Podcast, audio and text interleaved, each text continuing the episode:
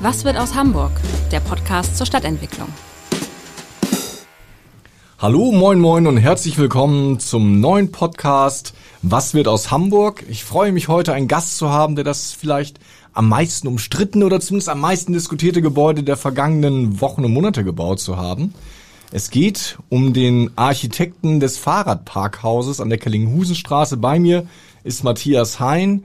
Er ist seit vielen Jahrzehnten Architekt in der Hansestadt, 92 in die Sozietät bei dem renommierten Architekten Friedhelm Grundmann eingestiegen. Das Büro hat viele Verkehrs-, aber auch Sakralbauten geschaffen. Und er ist nicht nur Architekt, sondern auch langjähriges Vorstandsmitglied der Architekten- und Ingenieursvereins Hamburg und saß lang im Denkmalrat des Denkmalschutzamtes Hamburg. Sie sehen also und Sie hören es. Es gibt einige Themen, die wir heute zu besprechen haben. Lieber Herr Hein, wir haben ein weites Feld zu beackern. Fangen wir einfach ja. mit den fünf Fragen an. Ihre Lieblingsstadt ist? Natürlich, meine Heimatstadt, in der ich geboren bin, in der ich lebe und arbeite und die ich, wenn es nicht vermessen klingt, so ein bisschen wie das eigene Wohnzimmer betrachte, Hamburg. Ihr Lieblingsort in dieser Stadt? Also, äh, da gibt es viele. Äh, wenn ich vom, vom Gebäude spreche, ist es das HEW-Gebäude in der City Nord von Arne Jakobsen. Der Ort darum herum ist nicht so spannend, allerdings habe ich gegenüber studiert. Deshalb ist er mir sehr vertraut. Aber Natürlich die, die fantastischen öffentlichen Bereiche, das Wasser, das Grün, da gibt es so viel, da könnte ich mich jetzt gar nicht festlegen. Ihr Lieblingsstadtteil? Mein eigener, ganz tutig, Hamburg-Niendorf. Warum? Auch da äh, bin ich aufgewachsen, geboren, aufgewachsen, zur Schule gegangen, habe eigentlich merkwürdigerweise durch Zufall mein Leben dort verbracht und fühle mich dort einfach beheimatet. Ich äh, finde das schön, so ein bisschen zurückgezogener äh, zu leben und im Grünen, äh, ja, ein bisschen von der Peripherie auf die Stadt zu gucken. Sie haben mit dem äh, Lieblingsort schon das Lieblingsgebäude verraten. Sie haben gesagt, ja. dass äh, Gebäude der HIW, Vattenfall von Arne Jakobsen. Ja. Vielleicht dazu ja auch ein Wort. Was daraus wird, ist im Augenblick ja ein bisschen ungeklärt, oder? Ja, ich bin jetzt aktuell nicht darüber informiert. Wir hatten äh, in der Zeit, in der ich im Denkmalrat war, äh, auch äh, das Thema kurz. Damals stand eine Fassadensanierung an, hochproblematisch äh, ist dann aber irgendwie erstmal wieder äh, verschwunden. Äh, ich weiß nicht, wie, wie die Dinge sich dort jetzt aktuell entwickelt haben. Das wäre enorm wichtig, dass wenn man dort Hand anlegt, wirklich jedes Detail stimmt. Sie dürfen einmal mit der Abrissbirne durch die Stadt fahren. Welches Haus erwischt es? Ja, darüber habe ich ja auch in den Vorgängerreportagen bzw. Interviews immer wieder gelesen.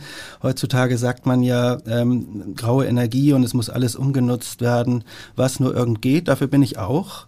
Allerdings glaube ich auch, dass es einige Gebäude gibt, die sehr, sehr wertvolle Orte belegen und nicht unbedingt so belegen, dass man sie weiterhin an diesem Ort stehen lassen sollte. Ähm, mir fällt jetzt kein, und ich will es auch gar nicht bewusst, gar nicht nennen, äh, akutes Beispiel ein, aber wenn man sich die Fülle der Nachkriegsbauwerke anguckt, die in Hamburg entstanden sind, dann glaube ich, muss man sehr, sehr genau gucken, äh, welche Qualitätsmerkmale im Einzelnen da sind und wie auch die stadträumliche Verträglichkeit im jeweiligen Fall ist. Ich würde nicht dafür plädieren, alles aus dieser Schicht partout erhalten zu wollen oder zu müssen. Wir sitzen ja hier im Podcaststudio des Hamburger Abendblatts und bei uns gegenüber haben wir ja gesehen, dass ein sehr großes Gebäude gefallen ist, das Allianzgebäude, sicherlich ein ja. beeindruckender Bau, aber etwas äh, maßstablos mitten in die Stadt gepflanzt. Jetzt mhm. entsteht da wieder eine neue Stadtstruktur. Ja. Genau das haben wir uns am vorvergangenen Sonnabend auch auf unserer jährlichen Rundfahrt Bauwerk des Jahres angeguckt, übrigens zum ersten Mal per Fahrrad. Ähm, waren auch an dieser Ecke ich bin sehr gespannt, ich bin aber durchaus optimistisch. Ich finde die neue Straßenverbindung zur neuen Burg äh, eine ganz hervorragende Entscheidung, stadträumlich, städtebaulich. Ähm, auch dort stand ja ein denkmalgeschütztes Gebäude von äh, Friedrich und Ingeborg Spengelin, die neue Burg, Kirchenkreisverwaltung des Kirchenkreises Ost, ein Hochhaus aus Waschbeton, haben wir auch viel darüber diskutiert, ist dann gefallen. Ähm, und das Hermkische äh, Gebäude der Allianzversicherung, wie Sie richtig sagen, ist äh, so ein typisches Beispiel, was ich meine. Das hat sich stadträumlich und äh, in diesem Gesamtkontext großer Burster einfach nicht bewährt mit der ganzen Sockelzone und der Problematik, die dort jahrzehntelang herrschte in dieser monostrukturellen Denkweise.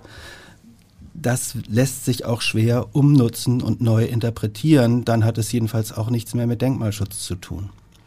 Ich hätte ja gedacht, Sie würden ein äh, Auto ähm, oder ein Parkhaus quasi mit der Abrissbirne beseitigen, denn Sie sind ja gerade vor wenigen Wochen ähm, in Hamburg auch gefeiert worden bei der Eröffnung des ersten Fahrradparkhauses. Und die Idee, Sie einzuladen, kam auch, weil Sie gesagt haben, das ist ein Leuchtturmprojekt für die Fahrradstadt Hamburg. Ist das so ein bisschen einer Ihrer wichtigsten Bauten? Naja, es ist ein sehr kleines, eine kleine, überschaubare Bauaufgabe eigentlich, die aber ganz vieles in sich trägt. Äh, ich versuche es kurz zu fassen. Ähm, sie steht an einem Platz, der städtebaulich äh, enorm interessant ist, der vorher gar keinen öffentlichen Raum darstellte, eigentlich nur eine kleine überwucherte Matschwiese war.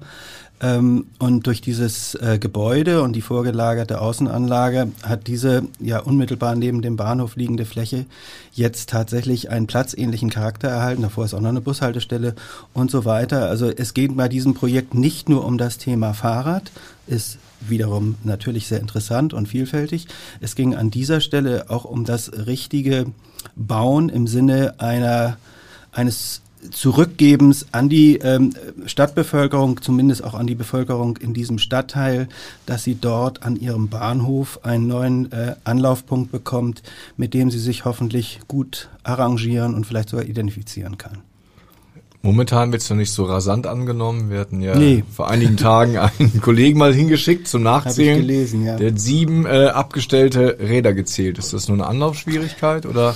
Naja, das obliegt natürlich nicht mir als Architekt. Ich kriege eine solche Bauaufgabe, ähm, ein Parkhaus an dieser Stelle für 600 Räder zu planen und hinterfrage das dann für mich natürlich auch auf Sinnhaftigkeit.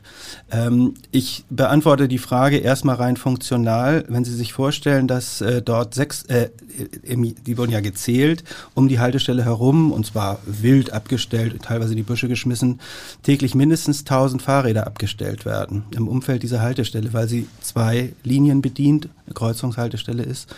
Und äh, den ganzen Stadtteil Eppendorf im Grunde genommen nahverkehrsmäßig versorgt und für viele Pendler offensichtlich äh, eine gute Möglichkeit ist, dann ist das zunächst mal schon plausibel, dass man sagt, 600 davon wollen wir unter Dach unterbringen, 400 hat man dann ja an anderer Stelle nach wie vor im offenen Bereich. Dass das jetzt erstmal braucht, dass die Leute sich dran gewöhnen, Gut, ähm, das mag so sein, das wird auch sicherlich so sein. Auf der anderen Seite war ich äh, natürlich während dieser Planung auch bei Referenzobjekten unter anderem in Utrecht Dort steht ein Fahrradparkhaus. Holland hat eine ganz andere Fahrradtradition für 22.000 Räder am Hauptbahnhof. Das steht da nicht, sondern ja, das Stadt, ist kleiner ist, ja. unterirdisch. Und ich habe es mir angeguckt, das ist gut belegt gewesen, selbst am Wochenende. Und äh, ich glaube, das braucht Zeit. Ich glaube, es braucht Zeit, bis die, bis die Menschen, speziell auch in solchen Stadtteilen wie Eppendorf und Eimsbüttel oder auch Ottensen, ähm, merken, dass das ein wesentlicher Faktor ist, wie sie ihre Mobilität vielleicht verändern können. Allalong, mittel- und langfristig. Mhm. Nicht sofort. Wie verändern sich denn die Städte, wenn sich Mobilität verändert? Weil wir haben natürlich immer noch, auch wenn wir längst nicht mehr autogerechte Städte bauen, die Reminiszenzen daran und wir haben einfach über 700.000 Autos in Hamburg. Ja, wenn man sich das klar macht, auf jeden äh, auf zwei Hamburger kommt ein Auto ungefähr. In anderen Städten ist das Verhältnis ungefähr 1 zu 10. Singapur habe ich zum Beispiel neulich gelesen. Also wir sind mit Autos ja ähm, ziemlich reichlich ausgestattet, um es mal vorsichtig zu sagen. Und gleichzeitig wird die Fläche der Stadt ja nicht größer. Speziell die Verkehrsräume werden nicht größer. Äh, sie müssen halt dann irgendwann, muss es entweder eine Beschränkung geben, was die Zulassungen betrifft. Das wird sich schwer durchsetzen lassen. Oder man muss, das wäre mein Plädoyer, gezielt ansetzen und sagen, dort, wo Autos, weil das Alternativangebot Carsharing, Moja, Fahrrad, ÖPNV ähm, reichhaltig und auch im unmittelbaren Zugriff des Wohnumfeldes vorhanden ist, vielleicht sich wirklich überlegen, ob man kleine Straßen in solchen hochverdichteten Stadtteilen weiterhin dem ruhenden Verkehr, den sehe ich im Übrigen als viel problematischer an als den fließenden, dem ruhenden Verkehr, dem ruhenden Autoverkehr im Speziellen, nicht sukzessive doch ein wenig abmindern sollte. Stellen Sie sich vor, unsere äh, Plätze, Burchardsplatz wird ja jetzt zum Glück endlich auch gemacht, aber auch andere Bereiche, in, in Eppendorf zum Beispiel der Schramsweg, eine wunderbare kleine Wohnstraße, äh, mit Baumbestand rechts und links, schön Gründerzeitfassaden, rechts und links alles zugeparkt, ist noch nicht mal Einbahnstraße. Man kann sich kaum ausweichen. Die Fußgänger haben kaum Platz, die Fahrradfahrer schon gar nicht. Und die ganze Qualität, die eine Straße hat, besteht ja nicht nur darin, ein Verkehrszubringer zu sein, sondern auch Aufenthaltsraum im öffentlichen Bereich zu sein. Stichwort Cafés, dass Kinder mal rausgehen können und, und, und. Ich finde es einfach schade. Ich glaube, Verzicht auf ein Auto, das vor der Tür steht, in einem solchen Stadtteil, in dem man wohnt, muss nicht unbedingt Verlust bedeuten. Aber das ist eine Bewusstseinsfrage. Das muss sich herausbilden. Das kann man auch niemandem aufoktroyieren. Aber ich finde, es lohnt sich anzufangen, darüber nachzudenken. Heißt es auch einfach mal ganz konkret gesagt, wir brauchen Quartiersgaragen für, für kleinere Stadtteile oder für Quartiere, dass die Autos unter der Erde verschwinden, damit sie nicht mehr im öffentlichen Raum rumstehen? Ja, das Problem ist ja rein baulich können sie ja unter vorhandene Gebäude schlecht eine Garage stecken. Und ähm, Zufahrten, Rampen und so weiter, das sind ja auch große, große Platzbedarfe. Also das stößt technisch sehr schnell an Grenzen. Ich glaube, man müsste sich zu noch mehr durchringen, wenn man tatsächlich zu dem Ergebnis kommt, ähm, ein Auto macht an diesem Wohnstandort für mich nicht mehr viel Sinn, ist auch eine Belastung für, mein, für die Allgemeinheit. Ich trenne mich bewusst davon, muss es ja nicht unbedingt ganz gleich ganz weggeben, aber habe es vielleicht am Stadtrand in einem dort ja errichtbaren äh, äh, Garagengebäude oder ähnlichem dauerhaft geparkt. Zudem komme ich ruckzuck hin, indem ich mit meinem Fahrrad schnell zum Fahrradparkhaus in der Kellinghusenstraße fahre, äh, dann in die U-Bahn steige, drei Stationen fahre und mich dann ins Auto setze, um an die Ostsee zu fahren. Das klingt ein bisschen umständlich, muss es aber gar nicht sein, weil unter Umständen die Parkplatzsuche vor meiner Tür mindestens so viel Zeit kostet wie, diese, wie dieser kleine Ausweichmechanismus. Das also würde viel helfen. Ist der Privat-Pkw, den ich jetzt irgendwie in einem Spüttel, Eppendorf oder Ottensen habe, ein Auslaufmodell? Also ich, ich glaube, man muss sich einfach entscheiden, ganz individuell. Ähm, Sie kennen das schöne Zitat ja von Tucholsky, vorne der Kudamm, hinten die Ostsee, also übertragen auf das Auto, vorne das Auto, hinten mein Garten.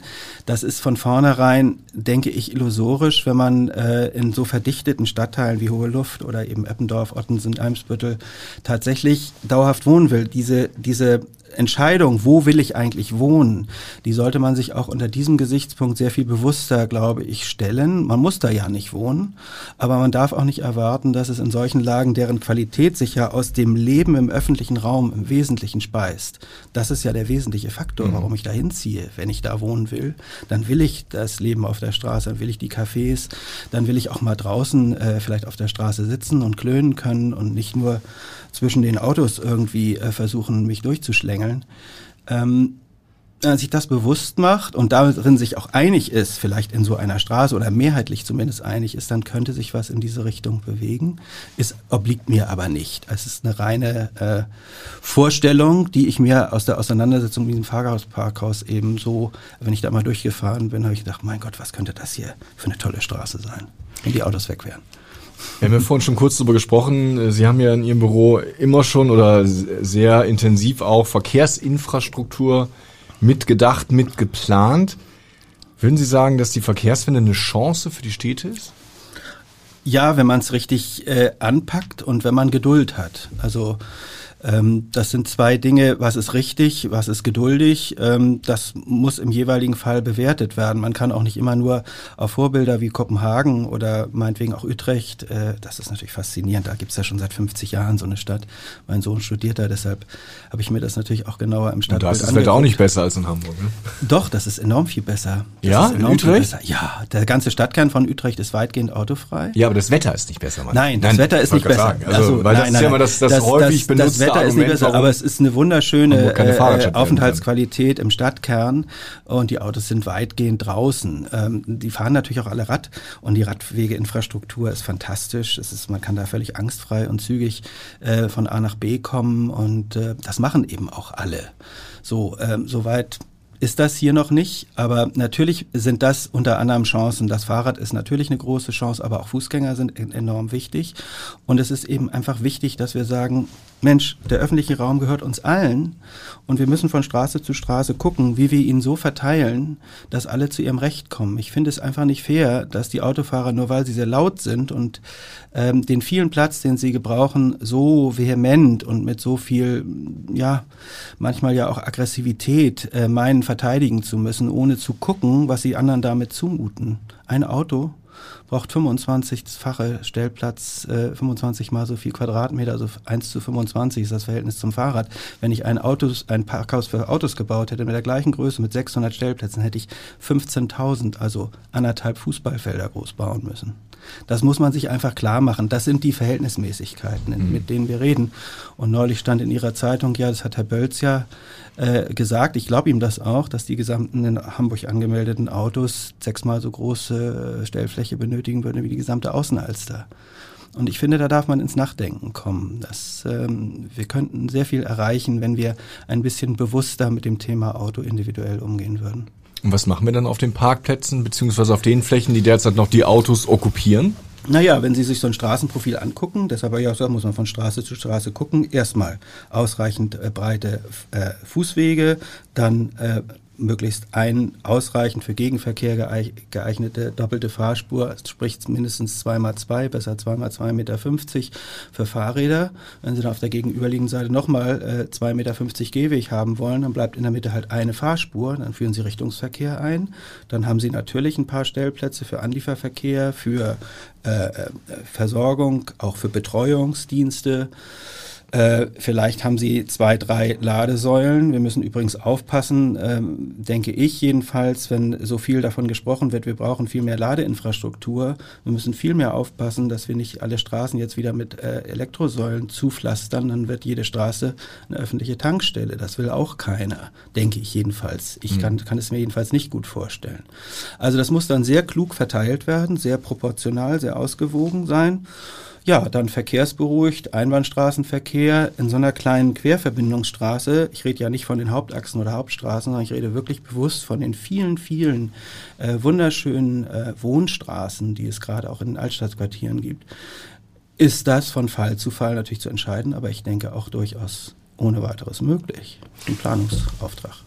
Kehren wir damit wieder in so eine Maßstäblichkeit, so des auslaufenden, ausgehenden 19. Jahrhunderts zurück? Weil wenn ich mir diese Straßen vorstelle, gerade Sie haben es ja angesprochen, diese Gründerzeitquartiere, ja. die enorm beliebt sind, mhm. das waren ja die letzten quasi Quartiersbahnen ganz ohne Auto und sind dann quasi oft zugeparkt worden und haben sich dadurch ja auch verändert. Das heißt, wenn wir jetzt wieder so ein bisschen vom Auto wegkämen, kämen wir wieder in diese Maßstäblichkeit. Ja, also ähm, wenn man jetzt nostalgisch wäre, würde man sagen, ja Leute, guckt euch doch die wunderschönen historischen Bilder an von damals aus diesen Stadtteilen. Überall nur hin und wieder mal ein Pferdefuhrwerk. Ähm, alles ist frei. Äh, es da ist so weit zu treiben, das äh, wäre sicherlich eine sehr romantisierende Vorstellung. Aber wie ich das eben sagte, diese ganz äh, paritätische und auch ausgewogene Art der Verteilung der zur Verfügung stehenden Fläche, ähm, die würde natürlich das ganze Straßenbild enorm aufweiten. Es würde wäre viel weniger eng, nicht nur weil man das in der horizontalen sieht, sondern auch in der vertikalen.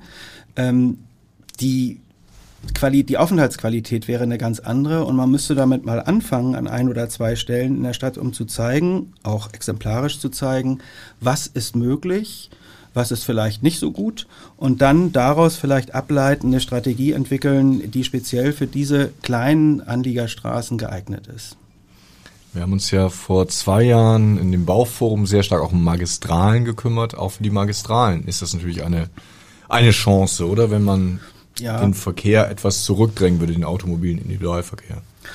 Die Magistralen haben ja eine ganz andere Funktion. Die haben ja natürlich die Verbindungs- und Zubringerfunktion von den Außenbezirken zur inneren Stadt und müssen als solche natürlich auch als vitale Verkehrsadern erhalten bleiben. Aber auch da gilt natürlich der schnellste Weg in die Stadt der darf nicht nur den Autofahrern vorbehalten sein, sondern auch ein Radfahrer oder der ÖPNV, Straßenbahn ist ja vom Tisch, ähm, sollte die Chance haben, auf einem möglichst geradlinigen und kurzen Verbindungsweg mit möglichst wenig Behinderung unterwegs und Gefährdungspotenzial äh, von draußen nach drinnen zu kommen. Und dann ist eben auch äh, wichtig, wie wird nicht nur Straßenfläche verteilt, sondern wie gestaltet sich dort auch ähm, sozusagen das Bühnenbild dieser Straße. Wenn man sich die Einfallstraßen anguckt, die ja alle größtenteils völlig zerstört waren in ihrem Baubestand, haben sie natürlich schauerliche, städtebaulich schauerliche äh, Ensembles da vor sich, von Mr. Bosch über McDonalds äh, und Tankstellen. Das ist ja alles im Grunde genommen ein städtebaulicher Wildwuchs, auch in der Höhenentwicklung. da ein wenig mehr Ruhe reinzubringen, was natürlich ein Generationenprojekt wäre, das wäre dann sozusagen das i-Tüpfelchen auf einer solchen Verbesserung. Wenn wir uns mit ähm, Stadtentwicklern unterhalten, mit Architekten, ist, glaube ich, eine relativ große Einigkeit, dass dem Auto nicht unbedingt in Zukunft in den Städten gehört. Allein, wenn wir die Menschen abstimmen lassen, setzen sich morgens dann doch in ihr Auto. Es ist vielleicht ja. auch eine Debatte, die noch sehr weit weg ist von der Realität der Menschen. Ja, das meine ich eben. Ähm, in Deutschland ist eben dieses Bewusstsein, auch diese, diese Glorifizierung des Autos äh, irgendwie immer noch sehr, sehr in den Generationen, auch in meiner Generation natürlich fest verankert. Ich sehe das aber an den Nachfolgenden, an meinen Kindern und auch an deren Freunde. Ich habe da ganz gute Hoffnung. Für die ist das Auto mit 18 oder 19 oder der Führerschein überhaupt kein Must-Have mehr. Ähm, da sind die, ja, wenn überhaupt nur wenn es wirklich gar nicht anders geht, dran interessiert. Also dieses Gefühl, ich habe mir ein Stück Freiheit mit dem Auto erobert, ich glaube, das haben wir heute nicht mehr nötig. Wir haben so viele Möglichkeiten, äh, uns zu bewegen auf so vielfältige Art und Weise und sind damit so wenig beeinträchtigt und eingeschränkt, ähm, dass das nicht unbedingt mehr so ans Auto gebunden ist wie nach dem Krieg, als das wirklich endlich raus hm. war. Sie sind, ich hatte es vorhin ja schon gesagt, ähm, jeweils bei den Projekten Hamburg und seine Bauten beteiligt gewesen. Einmal ja. bei dem äh, Werk 1985 bis 2000, dann 2000 bis 2015. Ich weiß gar nicht, ob Sie jetzt schon an dem Nachfolgewerk 2015 ja. bis 2030 arbeiten. Sie haben also auf jeden Fall die Stadt im Blick. Gibt es denn da so Quartiere, wo Sie sagen, ja, da hat man schon die Zeichen der Zeit erkannt, da hat man sich modern und zukunftsgewandt aufgestellt? Ja, das äh, hat man zumindest versucht und ich finde, es ist in der Hafen City und in dem, was jetzt noch kommt, in der östlichen Hafen City deutlich zu sehen. Man kann sich das auch ansehen. Das ist natürlich eine sehr spezielle Voraussetzung dort, aber da ist ja schon ein Konzept, was weitgehend autoarm ist, umgesetzt worden. Ich finde das unter diesem Gesichtspunkt durchaus gelungen, dass diese hochwertigen Lagen am Wasser jetzt eben dem Auto nicht von vornherein in der Weise gewidmet wurden. Ähm, man kann es auch jetzt an den weiteren Entwicklungen schon andeutungsweise sehen, äh, die jetzt äh, stromaufwärts an Elbe und Bille ähm, Richtung Osten, also die ganze Horner Geest äh, hinauf gedacht sind an den Projekten, die da angedacht sind. Alles versucht im Grunde genommen auch neue mit der Altona.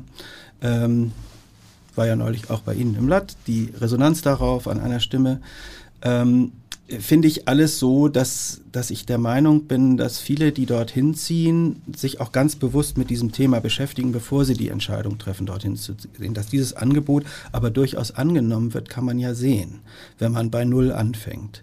Es ist viel schwieriger, diesen Transformationsprozess in diesen gewachsenen Quartieren zu machen, vom Auto weg, von der Überzeugungsarbeit her. Aber auch das sollte man nicht von vornherein aufstecken. Das Schöne ist ja, wenn wir auch diese älteren Bücher uns anschauen, also Hamburg in seine Bauten 69 ja. bis 84, da sehe ich noch irgendwie ganz andere Geschichten. Da wird dann das Parkhaus jeweils gelobt und die optimale Anbindung. Also wir sind immer ja. auch Kinder des Zeitgeistes. Was würden Sie denn sagen, ist ähm, eher kritisch derzeit zu beäugen in der Hansestadt? Was die Stadtentwicklung betrifft, ja. Muss ich einen Augenblick nachdenken. Was fällt mir dazu Kritisches ein? Also das hat was natürlich mit der Uniformität der Architektur schon zu tun. Also ähm, ich habe damit ja gar keine Schwierigkeiten mit den modernen Bauwerken. Ich mache das ja selber gerne. Nur ähm, ich stelle doch fest, dass diese Art des ja, Verächter sagen, dieser ewigen Würfelgleichmacherei oder wie auch immer, ähm, schon auch an Grenzen stößt, wie in so einem Quartier Neue Mitte Altona. Da empfinde ich das auch so, dass eigentlich ähm, die Architektur nicht ganz Schritt hält mit der Innovationskraft, die die äh, Stadtplanung da einbringt. Und es ist sehr schwer, weil die Qualitäten heute, die nachgefragt sind, natürlich dieses auch hervorbringen. Also raumhohe Fenster, nicht will jeder haben äh, und so weiter. Äh, aber es, es sollte trotzdem möglich sein, nicht in traditionalistischem oder äh, nostalgischem Sinne jetzt irgendwas nachzuempfinden, was heute keine Gültigkeit mehr hätte, aber schon eine, eine etwas kohärentere äh, Architektursprache zu finden, die den Straßenraum als Ganzes in den Blick nimmt. Und das fehlt mir manchmal doch sehr. Vielleicht erklären Sie dem äh, Zuhörer mal, warum zum Beispiel, ich habe immer mal ausgezählt, die ähm, größeren Wohnungsbauprojekte, 97 Prozent bei den größeren Projekten sind Flachdächer. Mhm. Warum gibt es also quasi fast die Uniformität des Flachdaches? Ja, äh, das kann ich Ihnen gar nicht so genau sagen, weil ich im Wohnungsbau eigentlich immer nur für private äh, Leute tätig war, da, die dann die merkwürdigerweise gar kein Flachdach Dach. haben wollten. Ja. äh, und den Charme eines ausgebauten, wie auch immer gearteten Sattelpult oder Mansarddaches durchaus zu schätzen wussten und wissen. Ähm, ich, also ich glaube, das ist sehr stark äh, von, der, von der Bauordnung auch geprägt. Ein Dachgeschoss zählt ja nicht als Vollgeschoss, äh, wenn es zwei Drittel der darunterliegenden äh, Geschossfläche nicht übersteigt. Und ähm, diese, diese Reserve oben im Dach zu haben, die ist im Grunde genommen von vornherein gekappt war und gesagt, das brauchen wir nicht, äh, wir wollen da, vor, da oben ein volles Geschoss haben. Und dann hat man sich auf eben nicht sechs plus drei, zwei Drittel Geschoss, sondern von vornherein auf sieben Geschosse verständigt. Und dann geht darüber natürlich hinaus nichts mehr. Dann kommt eben sehr oft auch das Flachdach einfach aus solchen rein kaufmännischen und Immobilienmaklertechnischen äh, Gesichtspunkten, glaube ich, zustande. Wäre eine schöne Frage, weil das interessiert auch viele Leser, warum wir eigentlich keine Dächer mehr, also klassische Dächer, ja, ja, ja. Satteldächer mich, mich, ich frage etc. Mich bauen. ich dachte, oft. Da, damit würde auch vieles anfangen. Andererseits kann man die auch sehr schön nutzen mit Dachgärten, mit äh, Dachterrassen, mit begrünten Flachdächern. Ähm, man kann auch aus einem Flachdach natürlich sehr viel machen, aber es, es, es erzeugt eben immer diesen ganz geraden, kubischen und nach oben eben nicht sich verjüngenden Profilcharakter in der Straße, der immer automatisch eine sehr steile Seitenwand erzeugt. Ein Punkt, den Sie auch mal im Hamburger Abendblatt sehr kritisch angesprochen haben, war die Entwicklung des äh, südlichen Überseequartiers, weil Sie gesagt ja. haben, dass das, was dort entsteht, eigentlich die Stadt heute nicht mehr braucht. Schön, Sie dass Sie das immer noch so? Ja, also ich meine, ich frage mich wirklich, äh, wie der Investor, ich bin sehr gespannt, ich wünsche es ihm, dass es ihm gelingt, auch auf Dauer diesen riesigen Koloss mit 60.000 Quadratmeter äh, Verkaufsfläche tatsächlich äh, zu bespielen und auch dauerhaft zu bespielen. Ähm, ich finde es halt schade, dass die Chance, dass an dieser Stelle, an dieser wirklich zentralen und besonders besonderen Stelle an der Elbe in der Hafen City alles zugebaut wird. Es wird wirklich alles zugebaut. Es gibt gerade noch eine Kaikante. Und wenn ich mir klar mache, wie schwierig es heute ist, Einzelhandel, auch losgelöst mal von den, von den Ketten, von denen wir ja wirklich genug haben und alle stöhnen, was wird mit der Innenstadt, ähm, dieser stationäre Einzelhandelsgedanke, den können Sie ja so attraktiv durchformulieren, wie Sie wollen. Er wird sich letzten Endes nicht in dieser Masse auf Dauer tragen. Und dafür diese Fläche zu reservieren, lange äh, wie Sauerbier anzubieten und dann gleich zuzugreifen, wenn der Erste sagt, ich mach's, das hier hielt ich damals und halte ich nach wie vor für eine wahnsinnig verschenkte Chance. Gucken Sie sich Venedig an, jetzt werde ich wieder romantisch oder nostalgisch. In Venedig steht in der Lagune, gibt es ja nun wirklich nicht Platz zum Über, bis zum Überfluss. Und was hat man da an der zentralsten Stelle, die vergleichbar ist, von ihrer Qualität gemacht? Man hat sie freigelassen, da ist der Markusplatz. Und das ist das, was über Jahrhunderte seine Gültigkeit behält. Sie sagen immer so schön, jetzt werde ich nostalgisch, jetzt werde ich romantisch, so fast entschuldigend. Dürfen Architekten nicht nostalgisch und romantisch sein? Doch, das finde ich schon. Aber es, äh, es schickt ist sich aber ein bisschen verpönt, oder? es ist vielleicht ein bisschen unschicklich. Äh, man kommt dann leicht in die äh, in, in den Geruch. Man würde irgendwie Prinz Charles äh, äh, Gedanken haben oder ähnliches und wieder das äh, Disney äh, World oder so im Hinterkopf haben, die schöne heile Welt von früher. Äh, das ist natürlich tatsächlich überhaupt nicht so.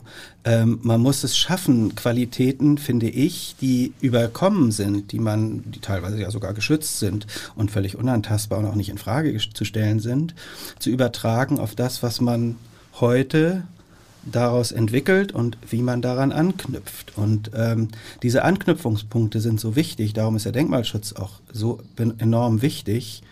Ähm, also dann will ich mal ohne Eigenlob sagen, das Fahrradparkhaus ist in seiner Formgebung und in seiner ganzen Materialität und Formensprache aus der Haltestelle Kellinghusenstraße herausgewachsen. Wenn man genau hinguckt, kann man es vielleicht als Laie auch in etwa erkennen. Ähm, also dieses äh, sich in der zeitgemäßen Formsprache, aber aus einer, aus den wesentlichen Bestandteilen, aus den elementaren Bestandteilen einer Vorgabe weiterentwickeln. Das ist für mich immer äh, eigentlich das, das Wichtigste gewesen an, an der jeweiligen Aufgabe, vor der man steht. Und wenn, wenn man die Chance hat, das auch plausibel zu machen, dann ist man, glaube ich, auf einem ganz guten Pfad. Stichwort Denkmalschutz. Sie haben ja schon früher in dem Büro, äh, im Büro, also auch Herr Grundmann hat ja auch sehr stark, also versucht, alte Eingänge zum Beispiel zu verteidigen, dass da nicht äh, einfach Zweckbauten entstehen muss man also auch dieses äh, ja quasi öffentliche Hamburg, die Verkehrsflächen ein bisschen unter der Ästhetik auch betrachten? Ja, natürlich. Das ist nicht nur funktional. Mit dem Funktionalen fängt es an, was wir vorhin hatten, mit der Verteilung des Straßenraumes, aber wie er dann im jeweiligen Fall durchgestaltet wird. Mit Grün, mit Stadtmobiliar, mit Beleuchtung, mit Oberflächen, mit Profilierung, mit Höhenversprüngen und so weiter.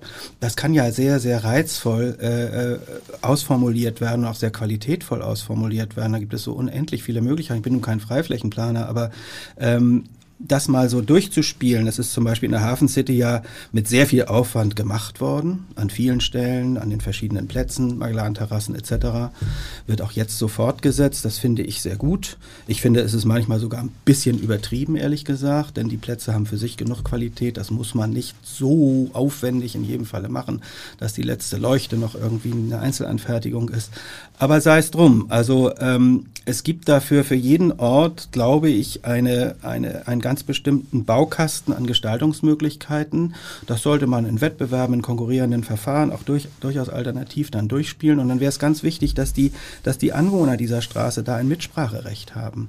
Dass man also nicht sagt, das wird dekretiert, weil wir es besser wissen, sondern dann werden verschiedene Lösungen einfach vorgestellt und dann sollen diejenigen, die es am meisten betrifft, die da wohnen, durchaus auch ein Mitsprache, vielleicht sogar Entscheidungsrecht oder Mitentscheidungsrecht haben. Wir haben es ja vorhin gesagt, Sie haben lange Zeit im Denkmalrat des Denkmalschutzamtes gesessen. Wenn ja. Sie da auch diese Zeit Revue passieren lassen, hat Hamburg da gelernt? Es gibt ja dieses böse Wort, auch wenn es nicht von Alfred Lichtwag stammt, von der Freien und Abrissstadt Hamburg. Gilt das heute noch? Also ich habe das immer äh, nie so recht ernst genommen, dieses Wort von der Freien und Abrissstadt Hamburg. Ich halte das auch für, für verfehlt. Das ist, äh, äh glaube ich, äh, Abriss des Doms und so weiter wird da mal herangezogen. Aber sicher sind die äh, Hamburger Hanseaten sehr nüchterne Kaufleute, die das Ganze natürlich auch immer unter äh, Rentabilitätsgesichtspunkten bewerten. Aber das muss nicht unbedingt schlecht sein. Hamburg hat genügend Qualität, auch historische Qualität, ist ja natürlich viel zerstört gewesen durch den Brand und durch die Bombennächte, aber ähm, da ist immer noch sehr viel Substanz übrig.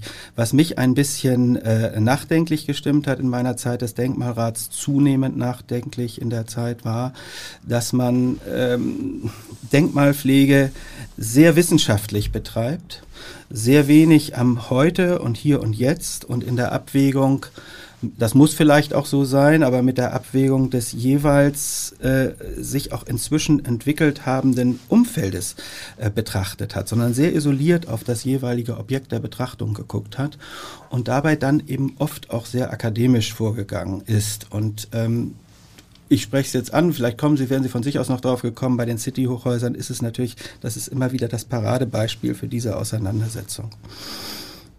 Aber ich will das gar nicht neu wieder aufwärmen, das Thema. Aber sagen Sie, ob Sie die vermissen? Null. gar was nicht. vermissen Sie denn von dem, was äh, in den letzten Jahren gefallen ist? Von dem, was gefallen ist, ganz wenig. Also ich kann im Moment gar nichts genau sagen. Ich finde schade, dass ähm, an der früheren Ost-West-Straße, Willy-Brandt-Straße, jetzt zum Beispiel das äh, Commerzbank-Hochhaus äh, ähm, fallen wird. Äh, das ist nun wirklich äh, äh, repräsentativ für diese Bauschicht. Das war ja früher ein, ein, eine, eine Magistrale mit einem parkartigen äh, Charakter wo ganz wenige Punkthäuser standen. Eins davon war dieses zum Beispiel Commerzbank Hochhaus. Die anderen sind auch kaum noch da oder wenn, dann kaum noch zu erkennen, Deutscher Ring und so weiter. Aber der Cityhof gehörte natürlich überhaupt nicht dazu. Ähm, stand ganz woanders und hatte auch eine ganz andere mhm. Historie und einen ganz anderen städtebaulichen Hintergrund, auch einen ganz anderen Verwertungsdruck. Ähm, also das sind, das sind Dinge, die sind, äh, die gehen jetzt wirklich verloren und da bin ich eben auch sehr traurig, dass eigentlich das, was was ich persönlich sehr viel höher bewerte, gerade aus der Nachkriegszeit, der Nachkriegsarchitektur nach und nach verschwindet. Das betrifft natürlich auch viele Kirchen. Das ist besonders tragisch, weil die ja wirklich äh, ein ganz, ganz wichtiger Identifikationspunkt sind. Nicht nur die Türme, sondern alles, was da dran hängt, auch emotional. Und ähm, das hängt natürlich wieder mit anderen Problemen zusammen, aber das Thema äh, werden jetzt natürlich auch von Grundmann einige Kirchen sind zunehmend betroffen. Geestach zum Beispiel? Zum Beispiel in Geestach zum Beispiel, das ist jetzt nicht Hamburg, äh, ist gerade eine Debatte um den tatsächlich aus Kirchensicht unvermeidbaren Abriss im Gange. Dann gab es den guten Hirten in äh, Langenfelde, um den sehr gerungen wurde. Und es gab die Simeonkirche, das Paradebeispiel seiner, seiner gesamten Berufslaufbahn, für ihn eigentlich das zentrale Objekt seiner, seiner gesamten gestalterischen Laufbahn. Ähm, die ist zum Glück erhalten worden, aber ja auch umgenutzt mhm. worden. Sie wissen das nicht. Griechisch-orthodoxe Gemeinde allerdings auch noch unter seiner Mitwirkung. Er hat das ganz bewusst äh, damals auch erst akzeptiert, dass die Innenausstattung nicht zu halten ist, wenn der Bau wenigstens gehalt, erhalten bleibt. Das war die einzige Möglichkeit, ihn tatsächlich zu halten. Und das war auch eine sehr sympathische Auseinandersetzung und Befassung. Das waren sagenhaft äh, nette und verständige und intelligente ähm, Leute, diese griechische Gemeinde und ihr Kirchenvorstand waren unglaublich kooperativ und waren wirklich ganz toll. Geht den Stadtteilen da eigentlich was verloren, wenn äh, die Kirchen quasi entwidmet werden? Also es gibt den schönen Satz, wir sollen die Kirche im Dorf lassen, aber ja. aus den Städten verschwinden sie peu à peu. Ja, sie verschwinden vor allen Dingen deshalb, weil sie natürlich in 60er und 70er Jahren mit einer ungeheuren Dichte unter ganz bestimmten Prognosen äh, ähm, verteilt wurden über das gesamte Stadtgebiet äh, und durch die schwindende Zahl an äh, Kirchenmitgliedern natürlich in der Menge weder gebraucht noch bespielt werden noch bespielt werden können. Und da sind eben vor allen Dingen diese Kirchen von Hopp und Jäger und wie sie alle heißen, die damals äh, teilweise ja wirklich ganz tolle Kirchengebäude gemacht haben, auch orientiert an den vorm Krieg äh, Anfängen mit Rudolf Schwarz und so weiter. Ähm, die sind hoch gefährdet, weil sie auch nicht so diese, diese Heimeligkeit haben und weil die Menschen damit ein bisschen immer auch gefremdelt haben und sich dann nicht so ganz so, es nicht ganz so schwer haben, sich davon zu trennen. Aber es ist ja unendlich tragisch im einzelnen Falle, was die Gebäude selbst betrifft. Kapernaum von Otto Kind äh, in Horn ist ja auch so ein Fall wie mhm. Simeon. Ganz toll, äh, finde ich auch. Also Moschee, ne? Guck. Als Moschee mhm. jetzt äh, umgebaut und genutzt. Ich habe mir das auch mehrfach während der Bauzeit angeguckt und erklären lassen. Ähm, das sind Transformationsprozesse, bei denen man natürlich auch ähm, ein bisschen wehmütig vielleicht an der einen oder anderen Stelle wird, aber wo man trotzdem sagt, ja, da hat sich jemand im Raum auseinandergesetzt, der hat die Charakteristik äh, erfasst, der transformiert das jetzt äh, und passt es an seine Bedürfnisse an das ist in Ordnung, das ist legitim, das ist auch Geschichte und das ist auch wertvoll. Aber fehlt nicht eine Lobby für diese quasi Sakralbauten, gerade in der Nachkriegszeit, wenn sogar der Besitzer ja, sie quasi aufgeben möchte? Die fehlt, weil es die auch nicht geben kann, weil es dafür keinen Markt gibt und weil es dafür eben nur, nur zwei äh, Protagonisten, nämlich die Kirche oder die, die verschiedenen Kirchen, ähm, die sie jeweils äh, als Eigentümer äh, auch betreiben und äh, die Öffentlichkeit, die Stadtöffentlichkeit, sprich die, äh, die Mitglieder einer der konkreten Kirchengemeinde. Die werden immer weniger die werden, deren Stimme wird immer leiser und dementsprechend die Möglichkeiten der, der, der, der Trägerschaft eben auch. Und darüber hinaus gibt es ähm, hin und wieder mal Aufschreie, dass jemand sagt, Mensch, da bin ich aufgewachsen, habe aber gar keinen Bezug mehr dazu, aber wenn das da plötzlich weg ist, dann fehlt mir das doch äh, unheimlich, äh, wacht doch mal alle auf. Das bringt's aber nicht, das, ist, das sind Strohfeuer. Was würden Sie also, wünschen? Für die Kirchen intelligente Nutzungskonzepte. Also äh, es ist ganz viel geholfen damit, wenn Sie sich eine Kirchengemeinde angucken, dann ist das ja nicht nur das Kirchengebäude und der Turm, sondern es ist eben ganz oft auch angelagert noch äh, das Gemeindehaus, das Pastorat und äh, Kindergarten und sowas alles. Kindergarten ist ja der einzige Devisenbringer für viele Kirchengemeinden, deshalb werden Kindergärten sehr gerne in Gemeindehäuser gebaut, dann kommt wieder ein bisschen Geld in die Kasse. Ähm, und das Kirchengebäude selber, wie zum Beispiel die Apostelkirche, schon Mitte der 80er Jahre von Bernhard Hirche umgebaut. In, in Eimsbüttel. Ne? Mhm. Ganz tolles Beispiel dafür, wie man mit einem auch denkmalgeschützten äh, äh, neogotischen Bauwerk umgehen kann, indem man eine Zwischenebene zum Beispiel einzieht und sagt, okay, unten ist jetzt äh, äh das Gemeindehaus drin, oben ist nach wie vor äh, äh, der Kirchenraum. Und äh, der hat auch noch seine Decke, seine Charakteristik, seine Lichtführung, alles behalten. Und wir können aber nebenan das Gemeindehaus, das wir ja jahrelang betrieben haben, was irgendwann in den 50er Jahren vielleicht gebaut wurde, das können wir opfern.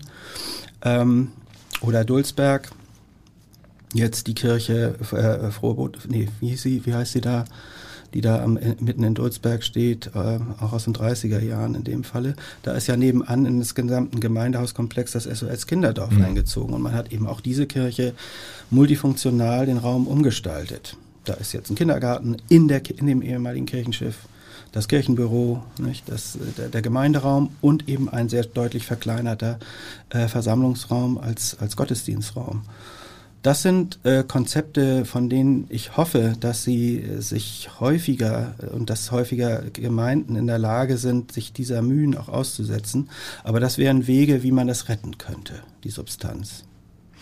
Ja, wir müssen zum Ende kommen, ja. Herr Hein. War sehr, sehr interessant, aber. Ja, können noch stundenlang weitergehen. Ich denke, wenn wir genau im letzten Jahrhundert noch viele Kirchen gebaut haben, heute bauen wir Fahrradparkhäuser. Vielleicht letzte Frage, wäre das ein bisschen Ihr Wunsch, dass dieses Fahrradparkhaus eines Tages auch eine blaue Plakette bekommt und unter Denkmalschutz gestellt wird, weil es das oh, erste Fahrradparkhaus das, der Stadt war? Das müssen nachfolgende Generationen entscheiden, ob sie das so finden. Vor allen Dingen soll es genutzt und angenommen werden, denn ein Gebäude, was nicht angenommen wird, das wird auch nicht überleben. Also jetzt muss da erstmal ähm, müssen die Radler hinfahren. Mit sieben darf nicht irgendwie das letzte Wort gesprochen sein mit sieben Nein. Fahrrädern. Genau.